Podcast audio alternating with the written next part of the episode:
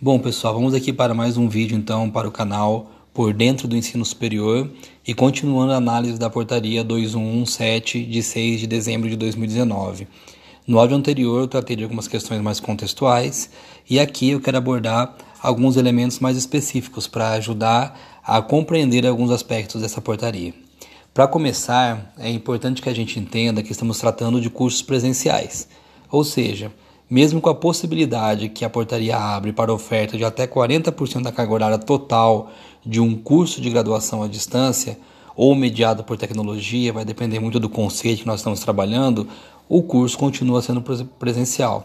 Assim, por exemplo, não é possível você trabalhar com um curso presencial em um polo, já que no polo só é possível trabalhar com cursos é, à distância. Então, estamos tratando aqui de cursos na modalidade presencial. E quais cursos podem aderir a essa portaria? Bom, sendo presencial, todos. A única exceção é o curso de medicina. É, este fato a gente sabe, a gente está acompanhando, que levou a uma, reação imediata de diversas entidades de classes e conselhos que ainda não perceberam a oportunidade de inovação, de atualização e de melhoria de qualidade que os cursos de graduação podem ganhar. Claro que dependendo sempre do projeto de cada curso. Em relação aos projetos de cursos, que é um elemento que ganhou importância ainda maior nesta portaria, é, e também os demais documentos da instituição, como por exemplo o projeto de desenvolvimento institucional, o PDI, o, a forma como esses 40% vai ser trabalhado tem que estar muito bem descrito nesses documentos, no PPC e no PDI. Ou seja, deve ser pensado como que vai acontecer esse, esse curso, quais são as metodologias utilizadas, qual o ambiente virtual, utilizá-la. Vai ter tutor, vai ter professor tutor, é, tudo isso tem que estar muito bem descrito nesses documentos, tá? E uma coisa, uma questão importante é que atividades curriculares como estágio, TCC e atividades acadêmicas complementares, elas não são contabilizadas nos 40%. Né? Esse é um entendimento que eu vi muita discussão sobre isso.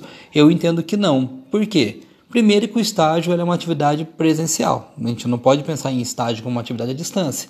Então, como atividade presencial, ela não entra no cômputo dos 40%. E quando eu penso em TCC, por exemplo, atividades acadêmicas complementares, eu estou pensando em atividades que dependem muito mais da, de ações dos próprios alunos, né? Então é o aluno que vai desenvolver o seu TCC, claro que sempre sob a orientação de um professor tá? E as atividades acadêmicas complementares são sempre buscadas pelos alunos, claro, sempre sob a orientação e de um coordenador do curso e seguindo as orientações é, dadas pela própria instituição, tá? É, e não se esqueçam que aparece na portaria e é muito importante é que os alunos devem ser sempre informados da oferta da carga horária por IAD e a forma como essas atividades serão desenvolvidas. E essa informação tem que estar aparecer sempre antes da matrícula ou da rematrícula, quando for o caso. E aí, gostou da informação? Que tal conversarmos um pouco mais sobre isso?